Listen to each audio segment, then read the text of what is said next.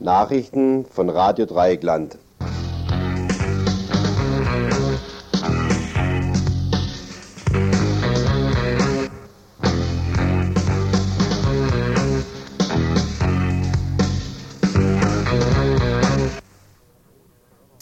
Hallo, liebe Hörer und Hörerinnen und herzlich willkommen zum heutigen Info. Im Studio und verantwortlich für die heutige Sendung sind Ricarda, Bernhard, Thomas und Matthias. Unsere Nummer im Studio ist 31 028. Wenn ihr Anregungen oder Kritik zu den Beiträgen oder auch zum Radio allgemein habt, ruft uns bitte an. Nochmal die Nummer 31028. Im Folgenden unsere Themen im Überblick. Die baskische Partei Heri Patasuna will auch nach dem Mord an, ihrem Führen, an einem ihrer führenden Köpfe den parlamentarischen Kampf um die Unabhängigkeit des Baskenlandes aufnehmen. Dann haben wir hier im Studio Thilo Weichert, der ist Mitglied der Grünen und Vorstandsmitglied der Deutschen Vereinigung für Datenschutz. Und er klagt gerade auf Auskunft und Löschung seiner Daten beim Landeskriminalamt. Pflegenotstand. Am Montag fand eine Konferenz über die personelle Notlage in Pflege- und Krankenhäusern statt. Unser Beitrag berichtet über die, die Diskussionsergebnisse. Des Weiteren haben wir einen Telefonbericht mit Milan Horacek von den Grünen, ähm, in dem er uns berichtet von der Selbstverurteilung der Warschauer Paktstaaten bezüglich ihrem Einmarsch in die CSSR 1968.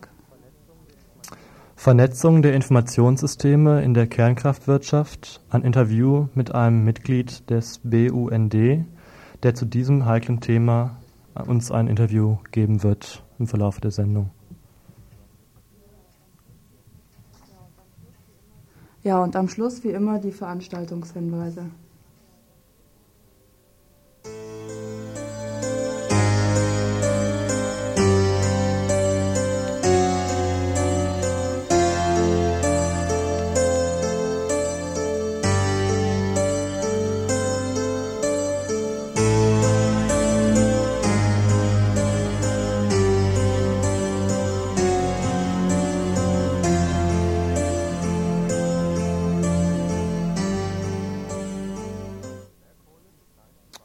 Kohle für kleine Privatsender? Sogar die Landesanstalt für Kommunikation findet es notwendig, dass die kleinen privaten Radiosender unter die Arme gegriffen werden muss. Die größeren Privatsender sollen einen Fonds finanzieren, der die kleinen unterstützen soll. Vorausbedingung für den Erhalt von Kohle aus diesem Fonds wäre aber die Gemeinnützigkeit. Damit schließt sich die Landesanstalt genau den Forderungen von Radio Dreieckland an. Eine Medienvielfalt, wie sie ursprünglich im Landesmediengesetz vorgesehen war, lässt sich auf marktwirtschaftlichem Wege nicht durchhalten. Das sieht mittlerweile auch die Landesanstalt für Kommunikation ein. Das muss natürlich auf den vehementen Protest der Kapitalisten unter den Hörfunkern stoßen. Und so bezeichnet das Vorstandsmitglied des Bundesverbandes Kabel und Satellit, wie die Organisation der Kommerzfunker heißt, den Vorschlag der LFK als tolldreiste und völlig absurde Idee. Der Vorschlag sei ein Rückfall hinter den eisernen Vorhang der wirtschaftlichen Demotivationspolitik. Seine Haltung ist verständlich. Müsste er doch seine Gewinne zu einem Teil an andere abtreten? Welcher Kapitalist macht das schon gerne? Die LFK drängte außerdem auf eine Sicherung der Meinungsvielfalt und forderte eine Novellierung des Landesmediengesetzes. Es besteht also vielleicht doch noch ein klein bisschen Hoffnung, dass sich im Mediendschungel von Baden-Württemberg etwas verändert. Radio Dreieckland ist nicht nur durch seine Sendungen hier in Freiburg präsent, sondern greift auch aktiv in die Medienpolitik ein. Die Forderung schafft viele freie Radios muss nicht ungehört im Raum verhallen. Ihr habt die Möglichkeit, in diesen Prozess einzugreifen. Werdet Mitglied im Freundeskreis Radio Dreieckland. Das ist ganz einfach. Als Nichtverdienende oder wenig Verdienende mit 40 Mark im Jahr als Verdienende mit 60, 80 Mark im Jahr und als Gruppe oder Kleinfamilie oder WG mit 120 Mark im Jahr. Unterstützt uns, damit wir äh, wirkungsvoll weitersenden und weiter Medienpolitik betreiben können. Ihr könnt hier anrufen unter der Nummer 31028 und direkt eure Adresse durchgeben. Dann erhaltet ihr weiteres Infomaterial und zum Beispiel das neue RDL aktuell, das jetzt erst vor kurzem rausgekommen ist. Also nochmals, werdet Mitglied im Freundeskreis Radio Dreieckland und unterstützt uns.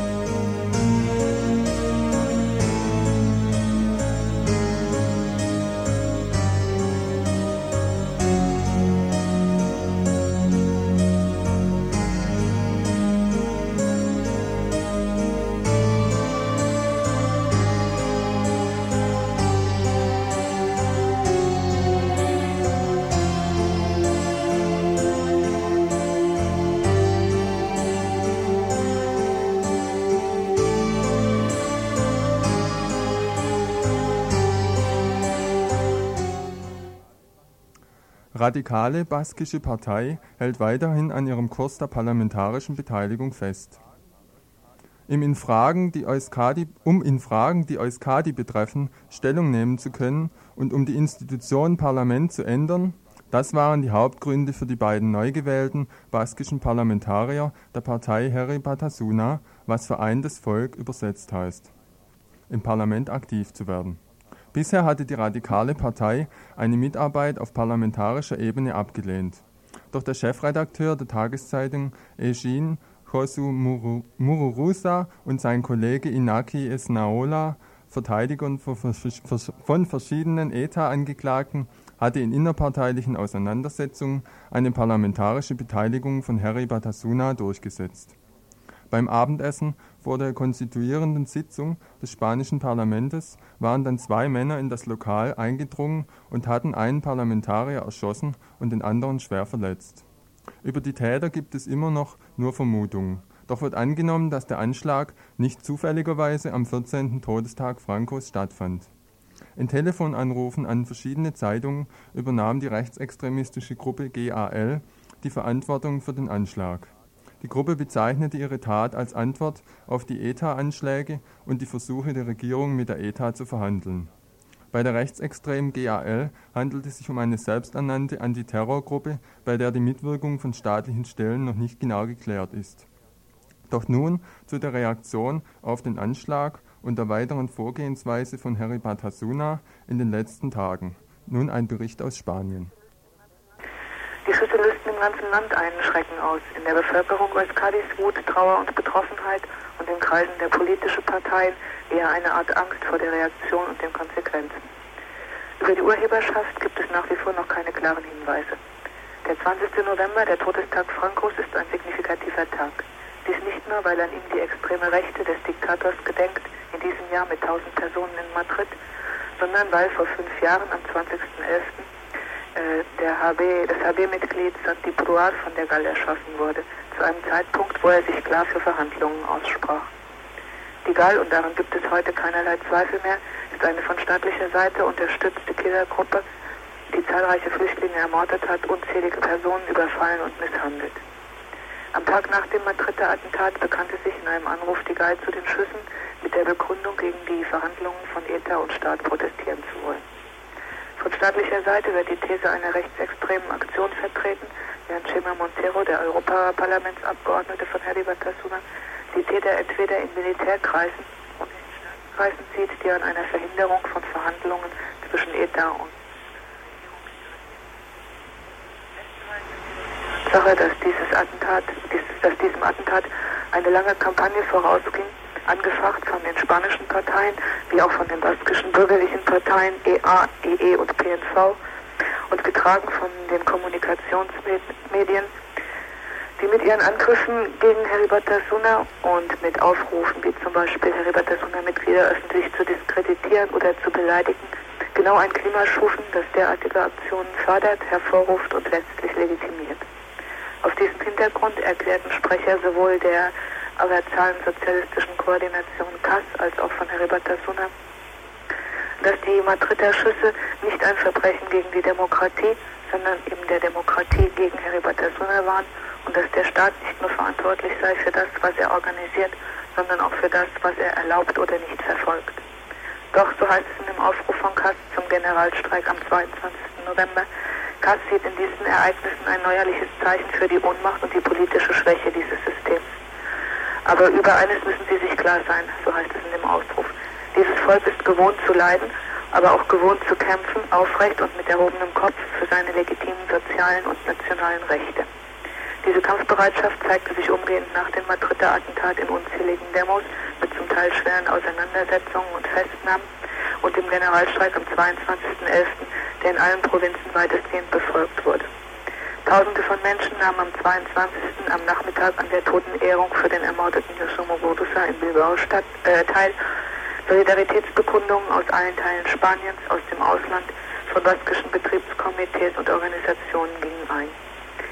Während Harry Batasuna weiterhin an der Beteiligung am Parlament festhält, für den ermordeten Yoshimo Gordusa soll ein Gefangener aus Herrera de la Mancha ins Parlament gehen, fahren die anderen Parteien mit ihrer HB gegenüber feindlichen Haltung fort. Der Innenminister lud Vertreter aller Parteien zu einem Infogespräch über die politische Situation nach dem Attentat ein, nur Harry Batasuna nicht. Die Sozialistische Partei verurteilt Harry Batasuna wegen ihren, wie sie es nannte, Beleidigungen und Beschuldigungen, mit denen Harry Batasuna versuche, der PSOE die Verantwortung für das Attentat zu geben und wirft Harry Batasuna Gewalttätigkeit gegen Sachen und Personen vor, bei deren Ausführungen sie sich Kindern, Euskadi Al-Katasuna befürchtet eine, ein Anwachsen der Sympathie für ETA, denn, so sagt EA, das Problem ETA liegt nicht in deren Militanten, in deren Mitgliedern, sondern in der sozialen Unterstützung für die, diese Organisation. Offensichtlich wird erneut alles getan, den Spieß umzudrehen. Ein gewählter Parlamentarier wird schwer verletzt, ein anderer ermordet, aber, so soll Glauben gemacht werden, die Bedrohung geht von Harry Batasuna aus. Iñaki Esnaola, der verletzte Abgeordnete, ähm, ist inzwischen, sein Gesundheitszustand ist den Umständen entsprechend gut. Er befindet sich rundum von Polizeikräften bewacht in einem Maltreter Krankenhaus, in dem weiterhin Drohanrufe gegen ihn eingehen. Abzuwarten bleibt, ob die polizeilichen Untersuchungen je zu einem Ergebnis führen oder ob, wie bei der Ermordung Sandy Proas, nach fünf Jahren immer noch kein Resultat vorliegt. Sicher dagegen ist, dass die Kampagnen, dass die Gleichsetzung der legalen und relativ starken Partei Harry Batasuna mit ETA, die, wenn es auch zwischen beiden ideologisch weitestgehend Übereinstimmung gibt, doch zwei auf politischer und praktischer Ebene völlig unterschiedliche Paar Schuhe sind, dass eben diese Gleichsetzung und Kampagnen nicht ausschließen lässt, dass sich Morde wie die in Madrid wiederholen werden. Hinzuzufügen bleibt noch, dass die radikale baskisch-nationalistische Parteienkoalition Eri Batasuna trotz des Mord Mordanschlages weiterhin darum bemüht ist, in den Cortes, dem spanischen Parlament, vertreten zu sein. Die spanische Zeitung El País meldete in ihrer Ausgabe vom vergangenen Montag, dass die Abgeordneten von Eri Batasuna, von denen einer ja ermordet wurde, gestern auf die spanische Verfassung vereidigt werden sollten. Als sie der Eidesformel noch eine Bemerkung hinzufügten, mit der sie klarmachen wollten, dass sie diesen Eid nur gezwungenermaßen ablegen, warf sie der sozialistische Parlamentspräsident aus dem Plenarsaal hinaus. Gleichzeitig drehte er die Mikrofone der Eribatasuna-Abgeordneten ab, so dass sie keine weiteren Erklärungen abgeben konnten. Die Abgeordneten von Eribatasuna gaben hierauf bekannt, dass sie vor Gericht gegen das Ablegen des Eides auf die spanische Verfassung klagen würden. El País, die bereits erwähnte spanische Zeitung, räumt dieser Klage gute Chancen ein. Und noch ein Veranstaltungshinweis zum Thema Euskadi, Baskenland. Und zwar werden am Freitag, den 8.12. um 20 Uhr im Jos Fritz Café äh, zwei ehemalige baskische Gefangene, äh, Vertreterinnen der Gastoras pro Amni Amnistia äh, sein. Und da könnt ihr mit ihnen reden und die werden auch neue Informationen über das Baskenland und über ihren Kampf berichten. Am Freitag, den 8.12. um 20 Uhr im Jos Fritz Café in der Wilhelmstraße 15.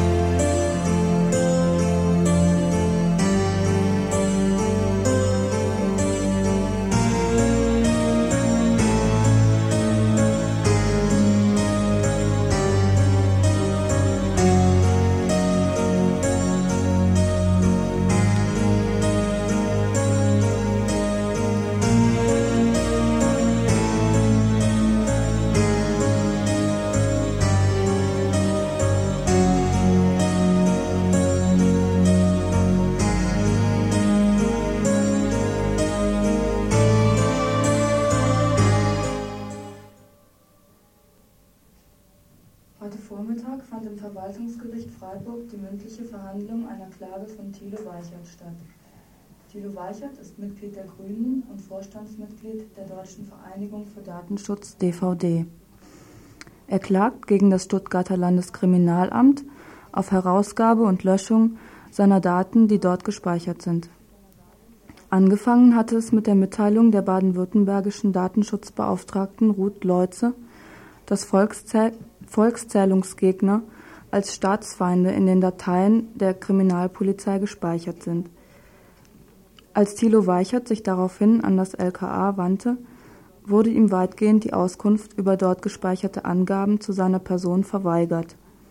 Ihm wurde lediglich eine Liste von zehn politischen Aktionen mitgeteilt, die teilweise in der Personenauskunftsdatei und teilweise in der Arbeitsdatei Innere Sicherheit mit seiner Person in Verbindung gebracht wurden. Bei einer der Speicherungen in der letztgenannten Staatsfeinde und Terroristendatei handelte es sich um eine mit Thilo Weichert durchgeführte Informationsveranstaltung zur Volkszählung 1987. Erst nach einem intensiven Schriftwechsel löschte das LKA nach eigenen Angaben insgesamt drei Daten und musste auch mehrere Korrekturen vornehmen. Die Löschung weiterer Daten sowie weitere Auskunft verweigert das LKA bis heute. Hiergegen, hiergegen erhob nun Thilo Weichert, der heute bei uns im Studio ist, Anklage. Ähm, ja, ich lese jetzt gerade nochmal deine Gründe vor, die du in deiner ähm, Pressemitteilung zu deiner Klage noch ähm, aufgezählt hast. Also ganz klar, dass es dein Recht auf informationelle, informationelle Selbstbestimmung beeinträchtigt und dich in deinen politischen Aktivitäten diskriminiert. Und außerdem ähm, gefährden diese Angaben, die dort gespeichert sind, auch deine berufliche Existenz. Ähm, bevor ich dich jetzt zu dem heutigen Prozess befrage, ähm, kannst du uns vielleicht erstmal das bestehende Datenschutzgesetz kurz erläutern? Mhm. Also es ist ziemlich schwierig, äh, das also in, kurzer, in kurzen Sätzen zu beschreiben, was alles in dem Datenschutzgesetz drinsteht. Ich denke, das Wichtigste ist, dass das also nur ein ganz allgemeines Gesetz drin, äh, allgemeines Gesetz ist, wo im Prinzip jeder Verwaltung zur Aufgabenerfüllung ihre Datenverarbeitung äh, gestattet wird. Äh, was in dem Datenschutzgesetz eine recht gute Regelung ist, ist, dass äh, jeder Bürger, der gespeichert ist, einen Anspruch hat auf äh, Auskunft über seine Daten und außerdem Anspruch hat auf Löschung seiner Daten, wenn die Daten rechtswidrig gespeichert sind. Und das ist auch der Aufhänger jetzt für meine Klage gegen das Landeskriminalamt. Äh, ich sage eben, diese Daten sind rechtswidrig gespeichert. Es gibt keinen Grund für das LKA, diese Daten da äh, weiter. Und außerdem möchte ich vollständig Auskunft haben über das, was die jetzt tatsächlich über mich wissen. Ich habe manchmal das Gefühl, dass die mehr wissen über mich als ich selbst. Also gerade diese relativ geringen Befugnisse da im, Landes, ähm, im Landesdatenschutzgesetz, die versuche ich jetzt einzuklagen. Wobei das Problem ist, bei diesem gesamten alten Datenschutzgesetz und auch bei den geplanten neuen Datenschutzgesetzen, dass die äh, Auskunfts- und Löschungs- und so weiter, die Befugnisse, alle unter dem Vorbehalt der Sicherheitsbehörden stehen. Also wenn entgegenstehende Interessen der öffentlichen Sicherheit und Ordnung des Geheimschutzes und so weiter äh, vorhanden sind, dann sind die Befugnisse vom Einzelnen nicht mehr gegeben. Und dann kann man also nicht mehr klagen. Und das ist auch so ein bisschen das Problem jetzt von dem heutigen Prozess gewesen. Mhm. Aber da das Gesetz dann ja praktisch aussagt, dass du Recht auf, auf ähm, Information und gegebenenfalls Löschung deiner Daten hast, ähm, ja, kannst du dir ja von diesem Prozess versprechen, dass, dass du da also gewinnen wirst? Ja, also das ist äußerst schwierig zu beurteilen, wie das ausgehen wird. Das Urteil wird morgen bekannt gegeben und ich hoffe, dass es positiv ist. Es sieht gar nicht so schlecht aus. Und zwar äh, gibt es so verschiedene Ebenen der Argumentation. Zunächst einmal ist ganz unbestritten, dass es keine gesetzliche Grundlage für solche Datenspeicherung gibt. Dieses Datenschutzgesetz, von dem er vorher gesprochen hat, das reicht also nach Meinung des Verfassungsgerichts und der Rechtsprechung nicht, ähm, eindeutig nicht aus. Nur sagen die, so für eine Übergangszeit kann man dann auf die polizeiliche Generalklausel zurückgreifen und da hat das Verwaltungsgericht auch äh, signalisiert, dass es sich also dieser Ansicht des Verwaltungsgerichtshofs in Mannheim anschließen wird. Also daran wird wahrscheinlich dann äh, das oder daran wird die Datenspeicherung nicht kranken, da werden wir also nicht gewinnen können. Es sieht aber so aus, dass äh, das Verwaltungsgericht äh, sagen könnte, dass die Ermessensausübung durch das Landeskriminalamt falsch war. Also dass die bei der Abwägung von meinen Interessen und von den Sicherheitsinteressen äh, des Landeskriminalamts Fehler gemacht haben. Das ist die eine Möglichkeit, wie ich also einen Gewinn jetzt bei oder einen Gewinn bei dieser Klage äh, mir verspreche. Die andere Sache ist, dass ich argumentiert habe, die ganzen Datenspeicherungen im Landeskriminalamt sind völlig ungeeignet um mich als künftigen Straftäter äh, zu überführen. Das ist natürlich eine total systemimmanente Argumentation, aber wenn man mit einer systemimmanenten Argumentation äh, da vom Gericht dann Recht bekommt, wieso dann nicht? Mhm. Und da könnte ich mir vorstellen, dass also hier morgen dann ein positives Urteil in der Richtung rauskommt. Also das ist dann praktisch so eine Art äh, Musterprozess von dir. Und weißt du ungefähr, wie viele Volkszählungsgegner jetzt speziell von dieser Speicherung in, in dieser ähm, Datei, also innere Sicherheit, gespeichert sind und haben auch andere Betroffene schon geklagt gegen die Speicherung. Also eine von diesen Auskunftsersuchen, die wir Anfang 88 durchgeführt haben, waren, äh, war organisiert von den alten FOBO-Initiativen. Da waren 70 alte Aktivisten dabei, von denen äh, ungefähr 40 gespeichert gewesen sind. Also äh, Leute, die über Veranstaltungen, über Flugblätter oder so sich besonders hervorgetan haben in der Vorbewegung. Die haben also ihre Auskunft äh, erbeten und also bei 40 wurde dann tatsächlich Auskunft gegeben, dass die auch gespeichert sind. In der Zwischenzeit behauptet aber das Landeskriminalamt, dass alle durchgängig ge äh, gespeicherten Volkszählungsgegner auch gelöscht worden wären. Und behauptet auch, dass also meine Daten, was die Volkszählung angeht, gelöscht worden wären. Inwieweit das zutrifft, können wir nicht überprüfen. Aber äh, gehen wir mal davon aus, dass das stimmt, dann besteht immer noch das Problem, dass es andere äh, Dateien gibt. Also neben dieser Staatsschutz- und äh, Terroristendatei gibt es noch diese PAD, diese Personenauskunftsdatei. Und inwieweit da noch Volkszählungsgegner drin sind, wissen wir nicht. Aber wir vermuten, dass also da so ein Bodensatz von vielleicht na, 50 bis 100 Leuten schon noch gespeichert ist. Aber wie gesagt, da haben wir also keine genauen Informationen. Ja, und also du wolltest aber trotzdem diesen Prozess jetzt nur ähm, für deine Person führen, also der dich ja wahrscheinlich ja. auch relativ viel Geld kosten wird. Naja, ich bin selber Jurist, kann also von daher ziemlich viel selber, selbst Arbeit leisten. Äh, das ist, kostet natürlich Geld, aber wenn einem eine Sache wichtig ist, dann finanziert man sie auch. Äh, also ich kann natürlich dieses Verfahren nur für mich selber durchführen. Das ist keine Frage, weil nur ich selber betroffen bin. Ich kann nicht für irgendwelche anderen Leute klagen. Das, du hast vorhin auch schon angesprochen, dieses Verfahren ja, ist aber ein Musterverfahren. Der Vertreter vom LKA hat auch schon zu erkennen gegeben, dass äh, wenn wir gewinnen sollten, er auf jeden Fall in Berufung gehen möchte, weil er nämlich dann Angst hat, dass die ganzen anderen Leute, die da auch wissen, dass sie davon betroffen sind von solchen Datenspeicherungen, dann natürlich auch vor Gericht gehen und dann auch Recht bekommen würden. Und deswegen versucht er also dann über den Instanzenweg auf jeden Fall dann seine Interessen, seine polizeilichen Interessen zu verfolgen. Von daher muss man davon ausgehen, dass also das jetzige Verfahren nicht das, der Schluss der Fahnenstange ist, sondern äh, dass es also weitergeht zum Verwaltungsgerichtshof nach Mannheim. Mhm. Aber du bist ja auch also Vorstandsmitglied der DVD, Deutsche Vereinigung für Datenschutz. Und ähm, machst es jetzt aber praktisch nur in Bezug auf deine Person. Mhm. Also die Projekte in der, in der DVD haben damit jetzt erstmal nichts zu tun oder ist das, geht das zusammen? Ja, natürlich hat es schon was miteinander zu tun. äh, weil also das Datenschutzengagement, das kommt zwar aus meinem politischen Engagement, aber das hat natürlich dann auch ganz andere Konsequenzen. Zum Beispiel jetzt der Widerstand gegen die neuen Sicherheitsgesetze, die im Augenblick wieder im Bundestag verhandelt werden, der Widerstand gegen dieses europäische Verhandlungssystem, was Ende dieses Jahres noch verabschiedet werden soll, also was wo eine Einigung ansteht. Dann äh, also die BND-Gesetz, also Bundesnachrichtendienst Verfassungsschutzgesetz, MAD-Gesetz, da ist im Augenblick sehr viel am Laufen. Und ich denke, wenn man jetzt mit solchen Gerichtsverfahren auch Druck macht, rechtlichen Druck, kann das eine Auswirkung auf diesen Gesetzgebungsprozess haben. Also von daher hängen natürlich diese privaten Engagements und jetzt dieses Engagement in der Deutschen Vereinigung für Datenschutz eng miteinander zusammen. Äh, es ist natürlich von daher auch für uns wichtig, dass wir eine große Öffentlichkeit äh, äh erreichen. Und ich finde es eben auch wichtig, über solche Prozesse, wie wir sie jetzt also heute führen, auf diese geplanten Gesetzesänderungen hinzuweisen, weil die äh, Volkszählung 83 wurden sie noch heiß diskutiert, in der Zwischenzeit völlig außerhalb der Diskussion sind, auch bei der Linken. Mhm.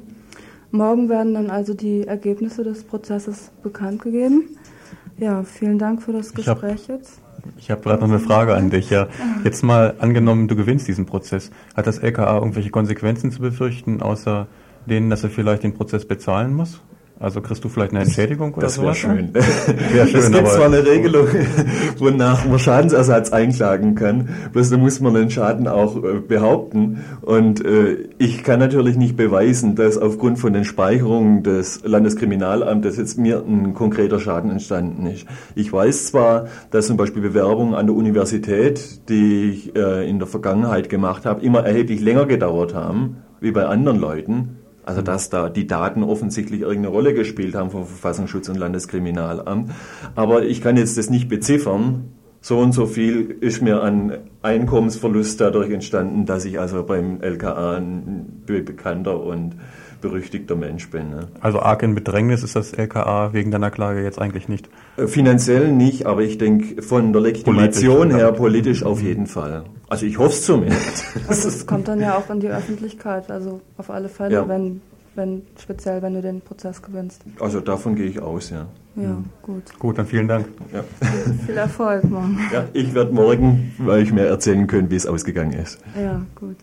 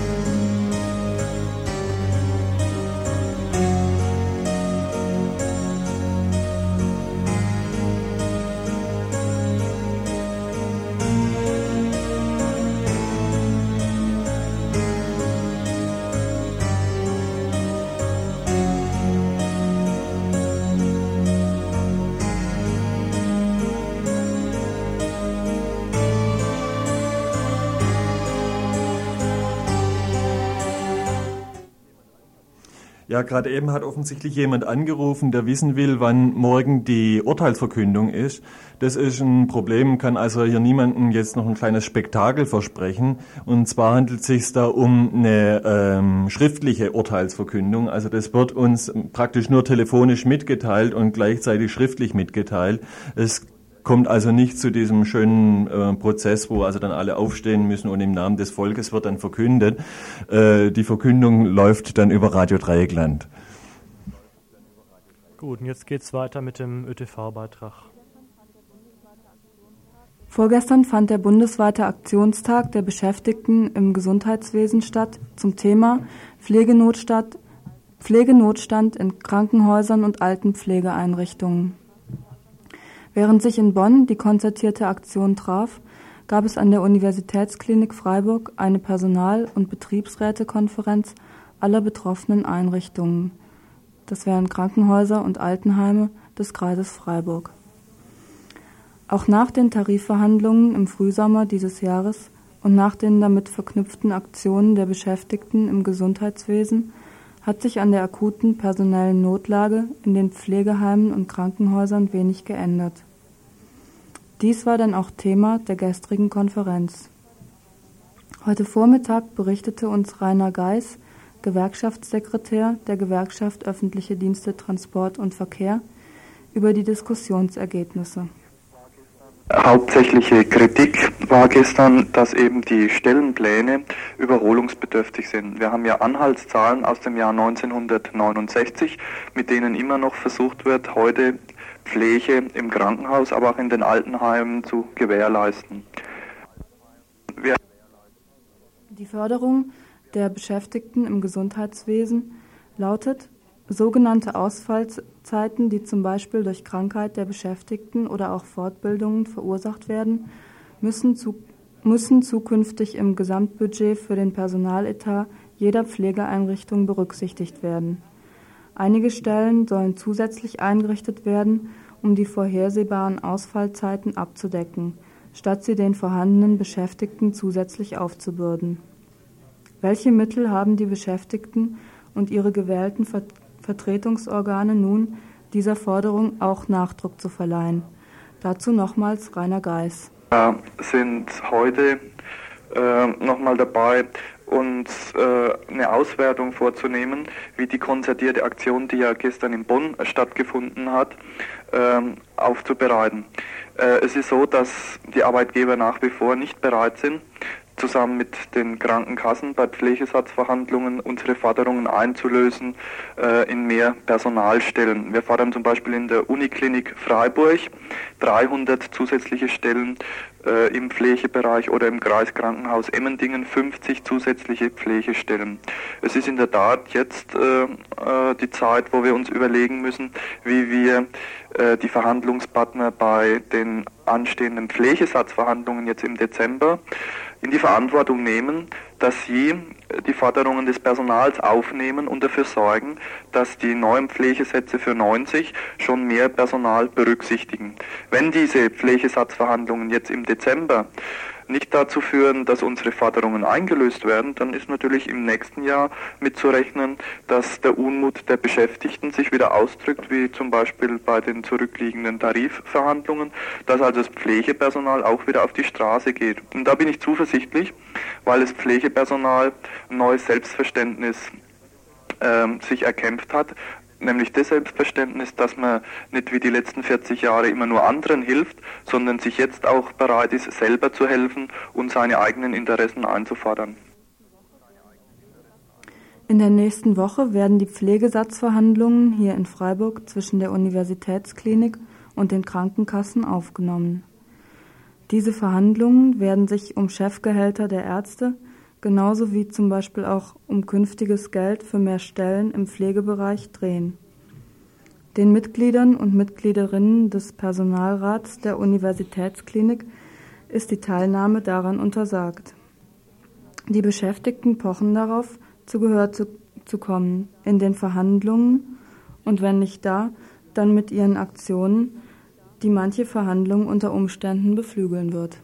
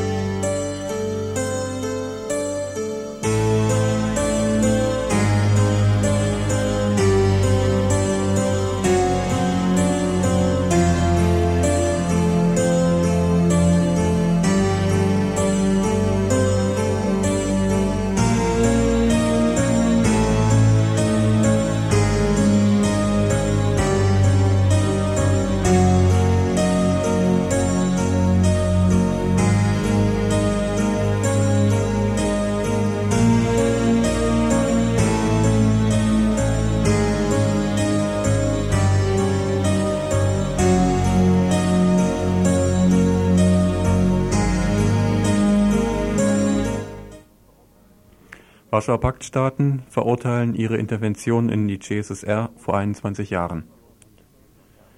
Bis Mitte November wurde die Tschechoslowakei immer als ein Land bezeichnet, in dem die Herrschaft der Kommunistischen Partei aufgrund der wirtschaftlichen und politischen Stabilität relativ stabil sei. Doch auch die CSSR bleibt von der Welle der radikalen Veränderungen in Osteuropa schließlich nicht verschont. Ausgangspunkt für die derzeitige Bewegung war eine Kundgebung in Prag am 17. November. Mit dieser Demonstration sollte an die blutige Niederschlagung des friedlichen Protests der tschechischen Studenten gegen die deutsche Besatzung vor 50 Jahren erinnert werden. Ausgerechnet bei dieser Demonstration vor knapp drei Wochen ging die tschechische Polizei besonders gewaltsam gegen Teilnehmer der Kundgebung vor. Der harte Polizeieinsatz löste eine Welle des Protests in Prag und der übrigen CSSR aus. In der Folge dieser Proteste forderten immer mehr Menschen auf Kundgebungen mit Hunderttausenden von Teilnehmerinnen und bei einem Generalstreik die umfassende Demokratisierung der CSSR sowie das Ende der Herrschaft der Kommunistischen Partei. Die gegenwärtige Führung der KPC, der Kommunistischen Partei, ist im Volke besonders verhasst. Schließlich verdankt sie ihre Machtstellung immer noch der militärischen Intervention der Staaten des Warschauer Paktes vor 21 Jahren. Damals, am 21. August 1968, besetzten die Truppen der Sowjetunion, der DDR, Polens, Bulgariens und Ungarns die Tschechoslowakei, um den sogenannten Prager Frühling niederzuschlagen. Im Prager Frühling hatte die KPC versucht, einen demokratischen Sozialismus unabhängig von den übrigen sozialistischen Ländern aufzubauen. Nach der gewaltsamen Niederschlagung des Prager Frühlings wurden in der CSSR Tausende von Bürger und Bürgerinnen verhaftet bzw. ins Exil getrieben. Einer von ihnen war der Elektromonteur Milan Horacek, der nach Deutschland ins Exil ging. Milan Horacek wurde später bekannt als Gründungsmitglied der Grünen und als Bundestagsabgeordneter dieser Partei. Derzeit ist er wissenschaftlicher Mitarbeiter der Bundestagsfraktion der Grünen in Bonn. Heute Nachmittag befragte ich ihn telefonisch zu der historischen Entscheidung der Staaten des Warschauer Paktes, die am vergangenen Montag bei einer Konferenz in Moskau ihre eigene Intervention in die CSSR vor 21 Jahren verurteilt haben. Also es geht um Folgendes. Äh, heute war ja in den Medien, also in den Nachrichten, äh, die Nachricht, dass äh, die Warschauer Paktstaaten erklärt haben, dass sie den Einmarsch vor 21 Jahren jetzt verurteilen. Ja. Ich wollte dich fragen, wer hat diese Erklärung eigentlich erzwungen? Ist es die jetzige Regierung der CSSR oder auf, we auf wessen Initiative wurde diese Erklärung abgegeben? Ja, ich glaube, dass äh, es ein längerer Prozess ist, weil es wird auch in den Ereignissen in der DDR immer gesagt, das begann damit, dass die Ungarn die Grenze aufgemacht haben und so weiter. Ich glaube, dass es ein Prozess seit dem 21. August oder schon früher, seit 53, 56, 68, denn das, was zum Beispiel die ganze Zeit durchgehalten hat, die Solidarność in Polen, das war doch auch ein, eine Kontinuität eines gewissen Kampfes für äh, die Bürger- und Menschenrechte, für Freiheit und so weiter. Und das hat sich eingereiht in, in diese Kontinuität. Äh, da war es auch folgerichtig, dass zuerst äh, der polnische Sejm und auch der Senat, äh, das hat damals Adam Michnik gemacht, jetzt im Sommer, dass die dann gesagt haben, verurteilen haben diese äh, Einmarsch. Zweite war, war Ungarn, ungarische Partei und Regierung. Drittens äh, haben sich die Demonstranten bei dieser großen Demonstration in Ostberlin äh, äh, entschuldigt, nicht äh, jetzt Ja. vor ein paar Wochen. Und so war eigentlich klar, dass äh, mehrere Länder, die, die Völker, die Gesellschaften sich davon distanzieren und, und damit war für die Sowjetunion nicht mehr haltbar, dass sie versuchen, so einen Kompromiss zu halten. Also das muss in der Tschechoslowakei selbst nicht oder das muss die äh, Geschichtskommissionen herausfinden und so weiter. Da, äh, jetzt nach den neuesten Ereignissen in der Tschechoslowakei selbst haben die sich dann wahrscheinlich zusammengesetzt und haben gesagt, okay, was soll's. Ja, glaubst du, dass es also die Führung der Kommunistischen Partei der Tschechoslowakei ist, die jetzt selber die Initiative in dieser Richtung, in dieser Sache ergriffen hat? Nein, leider nicht, weil die Führung äh, der kommunistischen Partei, auch wenn sie jetzt äh, neu gewechselt hat, ja, ist aber dennoch irgendwo die alte Führung. Das ist das Problem, nicht? Das sehen wir auch in anderen Ländern. Äh, in der äh, DDR inzwischen geht das Ja. total baden, nicht? Und das wird auch, au- auch anderswo so sein. In der, äh, in Ungarn haben die das begriffen als Erste, die haben dann die Partei sozusagen aufgelöst und versuchen eine Neugründung. Rakowski in, der, in Polen sagt auch, wir müssen eine neue Linke bilden. Die alte Partei, eigentlich dieses stalinistischen Typus, die muss weg. Also da werden wir sehen, wie sich das entwickelt. Also glaubst du, die Initiative jetzt zu dieser Revision praktisch der, des Geschichtsbildes, das hier jetzt offiziell vorgenommen wird, die Tschechoslowakei fordert, glaube ich, auch den, jetzt Verhandlungen über den Abzug der sowjetischen Truppen. Ja, ja, gut, die, die, neue, die, die neue Parteiführung, ja, stimmt. Die neue Parteiführung hat das jetzt auch in ihren vorgeschlagenen Aktionsprogramm, nicht? Also die haben jetzt ein Aktionsprogramm vorgeschlagen. Ja und äh, für den äh, außerordentlichen Parteitag, den sie machen, wahrscheinlich jetzt im Dez Dezember. Ja. Und äh, da ist auch ein Passus drin, der sagt also, äh, die, die, diese Einmarsch war äh, völkerrechtswidrig und, und so weiter. Nicht? Ja, also die kommunistische Partei oder die Parteiführung, die steigt jetzt mehr auf den Zug auf, der jetzt sowieso in Nein, Gang gesetzt die, wurde von der Opposition. Nein, das werde ich nicht sagen, auf den Zug. Äh, äh, weil das, das ist ein Sog eher. Äh, Zug ist sozusagen, da kannst du noch zusteigen, aber ja. in Sog werdest du reingezogen, ob du willst oder nicht willst. Ja, Na, äh, Zug musst du nicht einsteigen, nicht? Also ja. und ja, weil ich habe die gestrige Rude Bravo äh, äh, mitgebracht aus aus Prag, ne? Ja. Und da steht ganz deutlich in in dem in dem Kommentar, dass dass die, äh, ich, ich könnte das gucken gleich, Sekunde, damit ich dir exakte, ja. exakte Formulierung sage. In diesem Kommentar, ich habe mir das unterstrichen, steht, äh, Slovo to byl uveřejněn návrh nového akčního programu. Tento dokument znamená zásadní obrat v dosavadní politice KSČ. Also Samstag war äh, veröffentlicht diese Vorschlag des neuen Aktionsprogramms der KSC. Dieses Dokument äh, bedeutet eine grundsätzliche Änderung der bisherigen Politik der KSC. Das ist der zweite Satz. Und dann geht der Kommentar weiter. Und äh, belegt damit, dass das tatsächlich jetzt so ist. Ja. Mhm. Ob das jetzt dieselben Leute oder die Leute auch, auch, auch aus den mittleren Etagen und so weiter so machen können, ja, die eigentlich 20 Jahre mitgemacht haben, diese schändliche Politik, das ja. weiß ich nicht. Das, das kann ich nicht beurteilen, weil ich eben äh, keine Vergleichsmöglichkeiten habe. Ich war nie vorher in einer Partei, andere Partei, auch nicht in der kommunistischen. Ich habe zwar die Grünen gegründet, nicht? Ja. Bei denen äh, gehen aber die Prozesse ein bisschen anders, glaube ich. Schon äh, viel breiter, demokratischer, durchlässiger, offener und so weiter. Ja. Ich habe noch eine weitere Frage. Und zwar kam ja heute auch die Meldung, dass, wenn ich das richtig verstanden habe, dass 500.000 ehemalige KP-Mitglieder, die nach der Niederschlagung des Prager Frühlings aus der Partei ausgeschlossen wurden, dass die jetzt rehabilitiert werden. Ja, ja. Und das, das, da das wurde schon klar die letzten Tage. Also ich habe Gespräche geführt äh, in Prag natürlich äh, mit allen wichtigen Oppositionellen von Dubček bis äh, Havel und, und so weiter, aber auch äh, mit äh, einem Politbüromitglied äh, der neuen jetzt, äh, also des neuen Politbüros, nicht? Ja. Und äh, dem ist das alles klar, nicht? Weil das, das, es, es ist so, dass die alles revidieren müssen. Und damit auch, ich wurde gerade auch vorher angerufen, dass ich meine Papiere zusammenstellen muss, meine Ausbürgerungsurkunde, die mir der Innenminister persönlich sozusagen unterschrieben hat, nicht? Ja. Äh, weil, weil äh, jetzt wird das auch äh, natürlich in einem Verfahren wieder äh, äh, ich werde wieder sozusagen äh, mir die Staatsbürgerschaft wieder zurückgegeben, nicht? Ja. Das heißt, es wird alles das, was, äh, was wir äh, als Wahrheit oder beziehungsweise als, als äh, konkrete Fakten hier dargestellt haben, wofür wir da und dort auch, muss man dazu sagen, als Antikommunisten beschimpft worden sind, ne? ja. wird jetzt sozusagen zu ihrem Recht kommen, nicht? Gut. Weil das, das ist eine Sache gewesen, die passiert ist. Nicht 500.000 Leute wurden rausgesäubert.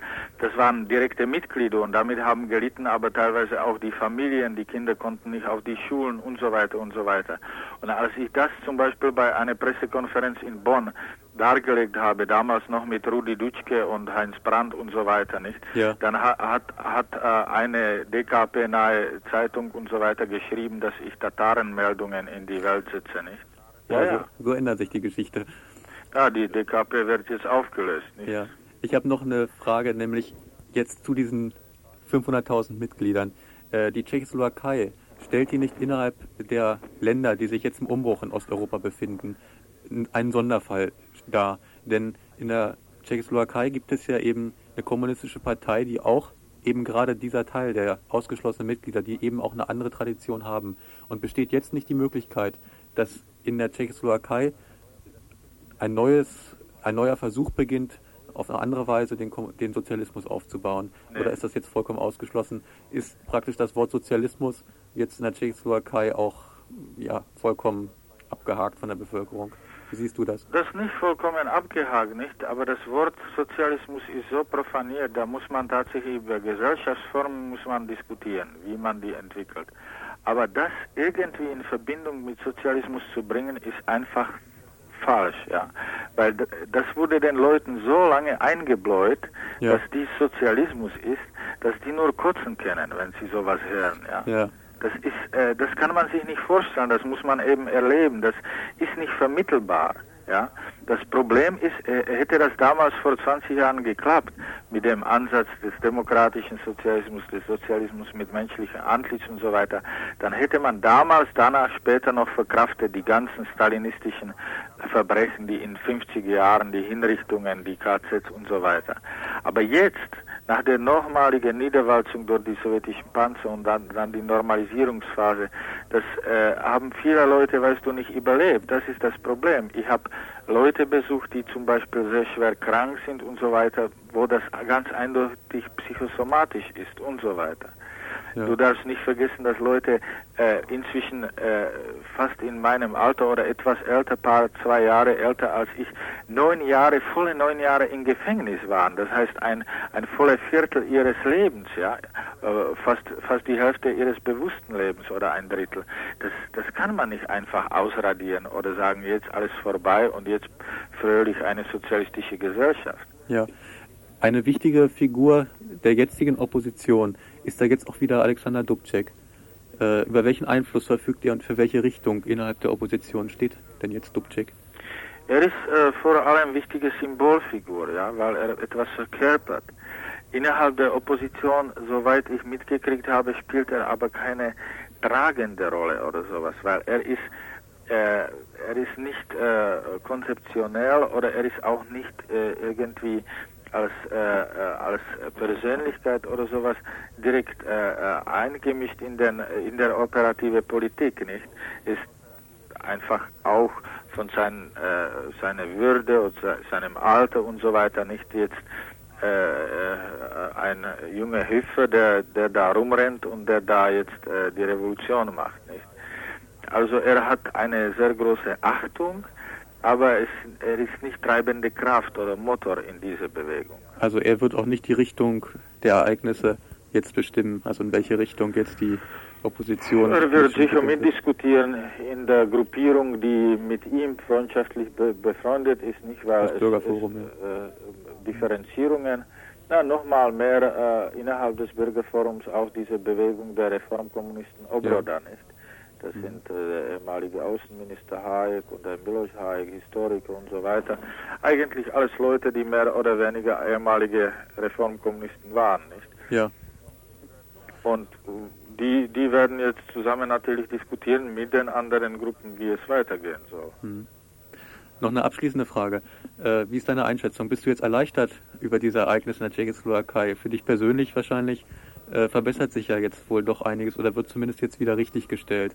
Äh, Verleumdungen werden also wieder zurückgenommen und korrigiert. Ja, ja. Wie siehst du aber jetzt insgesamt das Geschehen? Freust du dich? Siehst du die Entwicklung jetzt positiv an? Welche Perspektive hat das Ganze?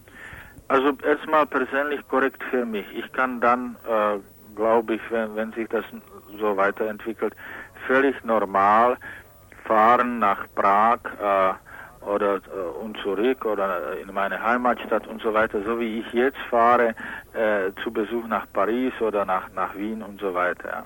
Ja. Das ist das eine. Das andere ist natürlich, dass ich aber nach Prag oder Merischenberg, woher ich komme und so weiter, dann nicht komme, nur als, sagen wir, der Besucher aus dem Westen oder aus einem anderen Staat in eine andere Stadt. Aber ich verstehe die Sprache dort, ich verstehe die, diese Background. Ich habe die Musik gehört, ja. Ich war bei einem großen Konzern, wo verbotene Leute, Marta Kubischeva, äh, Jaroslav Hudka, Karel Kryl und so weiter gesungen haben, wo ein unbeschreiblich, wirklich unbeschreibliche äh, äh, Zustimmung der Leute, die haben mitgesungen und das waren alle Leute, die 20 Jahre jünger waren als ich, ja. Das heißt, die haben die Lieder äh, gekannt, die haben sich äh, wahrscheinlich auf Kassetten weitergegeben und so. Ja. Wenn das so ist, ja, dann bin ich da auch zu Hause, ja. Das ist das das, das ist völlig klar. Ich bin also äh, damals weggegangen durch einen schweren Eindruck dieses Einmarsches, den ich um halb fünf morgen früh erlebt habe, nicht Panzereinheiten. Äh, ich war damals bei Bau eine, eine Straße, Straße in, in Nord, Nordmähren ne? und äh, äh, das, das andere kann man gar nicht beschreiben, was dann folgte, aber jedenfalls bin ich äh, mein Weg hier zumal politisch und auch mit Ausbildung hier gegangen, nicht? Äh, ja. Die letzten 21 Jahre. Jetzt aber komme ich äh, äh, zurück oder gehe ich zurück, kann ich zurückfahren, äh, wo meine ursprüngliche Heimat ist. Die Entscheidung noch darüber, wie ich äh, das, das mache für die Zukunft, die, die müssen wir noch irgendwie jeder mit uns selbst, aber auch zusammen mit den Freunden, die genauso äh, ob sie jetzt dort waren oder auch hier in Exil äh, die ganze Jahre äh, gelitten haben, nicht? Ja. Hm. Gut. Ich danke dir erstmal sehr für dieses Gespräch.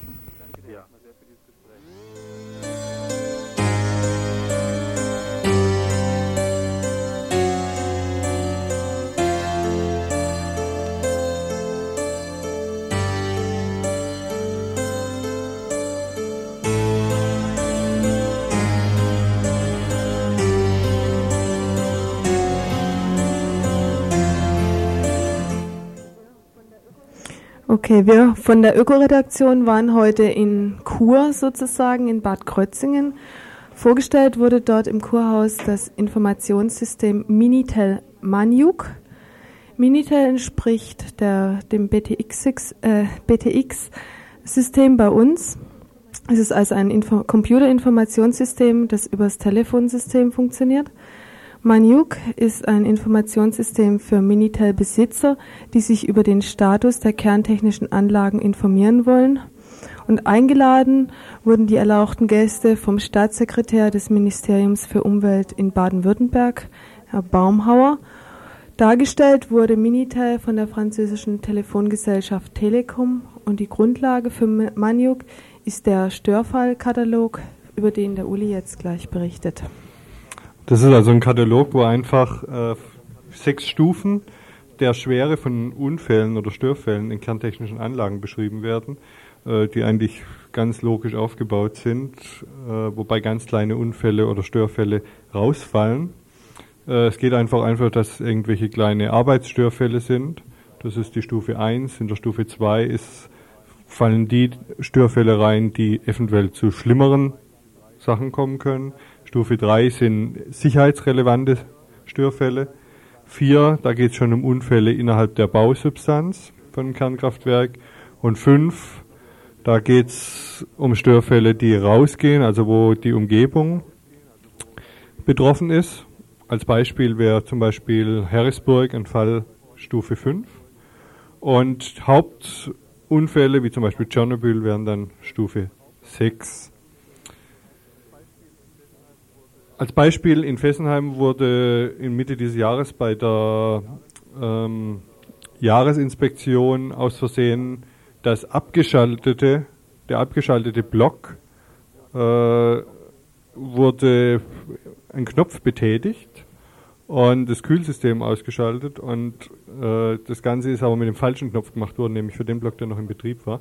Und da hätte Gott weiß, was passieren können, was im Moment einfach nicht beschreibbar ist. Es wurde rechtzeitig bemerkt. So ein Störfall fällt eigentlich nur äh, unter die Stufe 1. Dieses ganze Informationssystem wurde heute äh, wirklich in einer bunten Werbevorführung vor verschiedenen Bürgermeistern und, und Verwaltungsleuten aus der Region vorgeführt mit vielen bunten Computerbildern. Nicht eingeladen waren die gesamten Bürgerinitiativen, das Öko-Institut, der BUND oder gar kritische Landtagsabgeordnete mussten wegbleiben, denn es ging nicht um eine generelle Kritik an der Kernenergie, sondern nur, man stellt vor, wie Frankreich sich seine Bewohner oder seine Minitel-Empfänger und natürlich auch die Leute in der Bundesrepublik darüber informieren wollen. Trotzdem haben ein paar Leute, ein paar Kritiker der Kernenergie den Weg dahin gefunden, unter anderem der Georg Löser vom BUND äh, Freiburg und wir haben ein Interview mit ihm geführt. Also wie sinnvoll ist dieses System? Ja, dieses äh, französische Minitel Magnus Informationssystem hat nach unserer Einschätzung nur minimalen Nutzen für die Bevölkerung. Ist ja so wie beim Erdbeben, äh, kann man das nach äh, Klassen einstufen von 1 bis 6. 6 ist das schwerste, 1 ist das leichteste und vieles lässt sich gar nicht mal so richtig einstufen. Und man weiß ja im Grunde dann nur im Nachhinein, was gewesen war. Und äh, das nützt der Bevölkerung außerordentlich wenig, wenn, es, wenn dann nach einigen Stunden oder Tagen der Unfall dann richtig eingestuft wäre als super schwer. Man hätte dann ja schon längst weg sein müssen, um sich zu retten.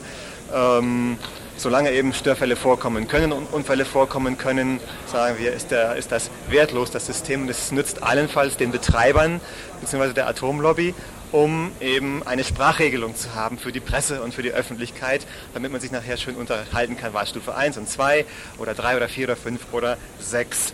Und wir, sind sehr wir fänden es sehr interessant, wenn nun heute hier gesagt worden wäre, wie die Störungen in Fessenheim in diesem Sommer eingestuft worden sind. Sie wurden hier heute nicht unter sonderlich relevant eingestuft, sozusagen vielleicht unter ferner liefen oder aber gar nicht eingestuft. Und was war ja geschehen? Es wurden Wasserschalter für Block 1 und 2 verwechselt. Man wusste nicht mehr, welchen Reaktor man bedient eine Zeit lang.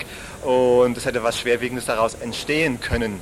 Äh, und ähm, es gab ja auch Unstimmigkeiten bei der Information diesen Sommer darüber. Der Störfall war im Juli und erst im, im August, Ende August wurde dann äh, deutschen Behörden weitergemeldet. Ärgert, sehr geärgert hat uns auch heute, dass hier die Umweltvereinigungen, die Bürgerinitiativen und der Bund für Umwelt und Naturschutz etwa nicht eingeladen worden waren vom Umweltministerium Baden-Württembergs. Das wirft eben auch schon wieder ein bezeichnendes Licht darauf, dass hier eben behördenintern die Sprachregelung für die Presse gefunden werden soll und die Öffentlichkeit doch draußen vorhängt. Und selbst wenn wir in der Lage wären, uns ein solches Gerät zu kaufen, um an der französischen Nabelschnur dann zu hängen über ein Minitel-Gerät, was so etwa ähnlich ist wie BTX, was nützt uns das hinterher zu erfahren, was los war? Und selbst wenn es anfangs nur Stufe 1 wäre, es kann sich ja noch in der nächsten Sekunde die Stufe 6 daraus entwickeln, so ähnlich wie es in Harrisburg dann vielleicht als Stufe 4 dann aus der Stufe 1 plötzlich wurde, als im nicht-nuklearen Teil ein Ventil mal äh, spann und dann alles andere daraus entstand. Es ist ja aber wohl so, dass äh, bestimmte Sachen überhaupt nicht in die Kategorie reinfallen. Bestimmte Vorfälle, die womöglich auch relevant sein können. Ja, ja eben. Es ist, ist die Sache mit Fessenheim, mit den Schiebern. Das würden wir also als außerordentlich relevant.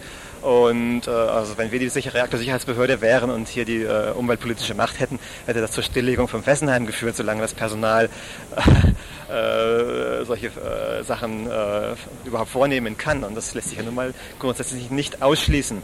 Was ich aber noch besonders wichtig finde, ist, dass eben das Umweltministerium hier mit seiner Pressemitteilung zugegeben hat, dass in Frankreich auch Supergaus vorkommen können. Äh, das heißt, die französische Seite muss das denen auch gesagt haben. Supergaus, ein kleiner Supergau war Harrisburg, ein mittelschwerer war äh, Tschernobyl und Supergaus sind eben äh, Unfälle, für die die Kernkraftwerke nicht gebaut worden sind, nicht ausgelegt worden sind.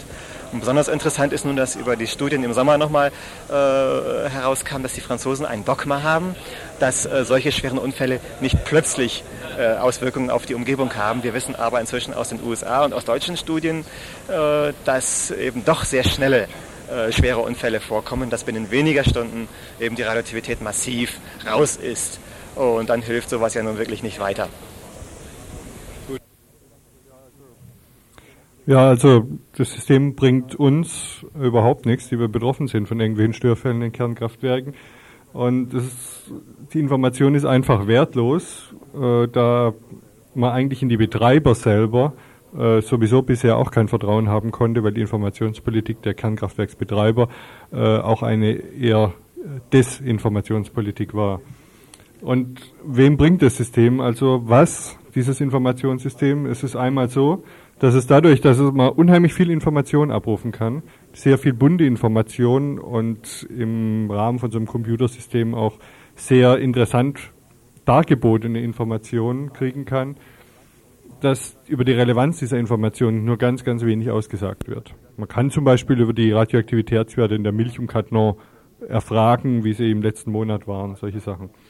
Aber was damit bewirkt wird, ist einmal eine Verschleierung der wirklichen Situation in vielen Kernkraftwerken, eine Verschleierung der Kernenergiepolitik an sich und es wird einfach eine größere Akzeptanz in der Bevölkerung damit äh, versucht zu erreichen und die Bevölkerung einfach wird versucht zu beruhigt. So nach dem Motto, wir haben ja alles im Griff. Man kann ja jeder, der an dieses System angeschlossen ist, kann die Informationen erfragen, wie es denn aussieht mit den Kernkraftwerken. Und das Zweite ist einfach, die Information wird jetzt zentral veröffentlicht. Das heißt, alles wird über Paris veröffentlicht.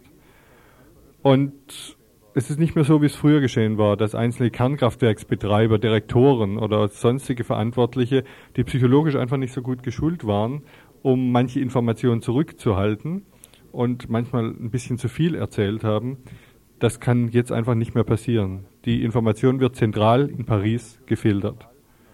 Und damit kann man das System, glaube ich, als ziemlich unnütz und als eine typische Verschleierungsmethode der Atomlobby ansehen. Ja, wir sind schon wieder bannig spät dran. Jetzt kommen deswegen noch ganz schnell die Veranstaltungshinweise. Nummer 1. Heute Abend ist im Vorderhaus um 20 Uhr eine Veranstaltung zum Thema Abtreibung. Und zwar ist es jetzt die Gegenveranstaltung zu den Veranstaltungen der Lebensschützer vor zwei Wochen. Also der Titel der heutigen Veranstaltung ist Lebensschutz zwischen Engelmachen und Teufelsaustreiben. Es sprechen Annemarie Rufer von der Pro Familia Nürnberg, die sicher auch was zu den Memminger Frauen noch sagen wird, und Verena Krieger, die Vorstandssprecherin der Grünen, über die Hintergründe zu den Organisationen der Abtreibungsgegner, die ja auch in Freiburg verstärkt ihr Unwesen treiben. Heute Abend im Vorderhaus in der Habsburger Straße 9 um 20 Uhr. Jetzt Nummer zwei der Veranstaltungshinweise. Am kommenden Freitag findet in Straßburg ein EG-Gipfel statt, auf dem die Europäische Sozialcharta verabschiedet werden soll. Diese Sozialcharta ist eh ziemlich lasch gefasst und wird darüber hinaus überhaupt gar keine Gesetzeskraft erlangen, dank Maggie Thatchers Interventionen. Der DGB aus Freiburg und die französische Gewerkschaft CFDT rufen zu einer Protestkundgebung bzw. Protestveranstaltung im Salle de Fête in Straßburg am Freitag auf. Zu dieser Veranstaltung fahren vom Gewerkschaftshaus in Freiburg Busse ab, äh, in denen man kostenlos mitfahren kann. Die fahren ab um 15.30 Uhr vom Gewerkschaftshaus und die Rückfahrt ist gegen Abend. Man wird so um 9 Uhr abends, also um 21 Uhr wieder in Freiburg sein. Äh, telefonisch anmelden kann man sich unter der Nummer 273041. Ich wiederhole das gerade nochmal. 273041.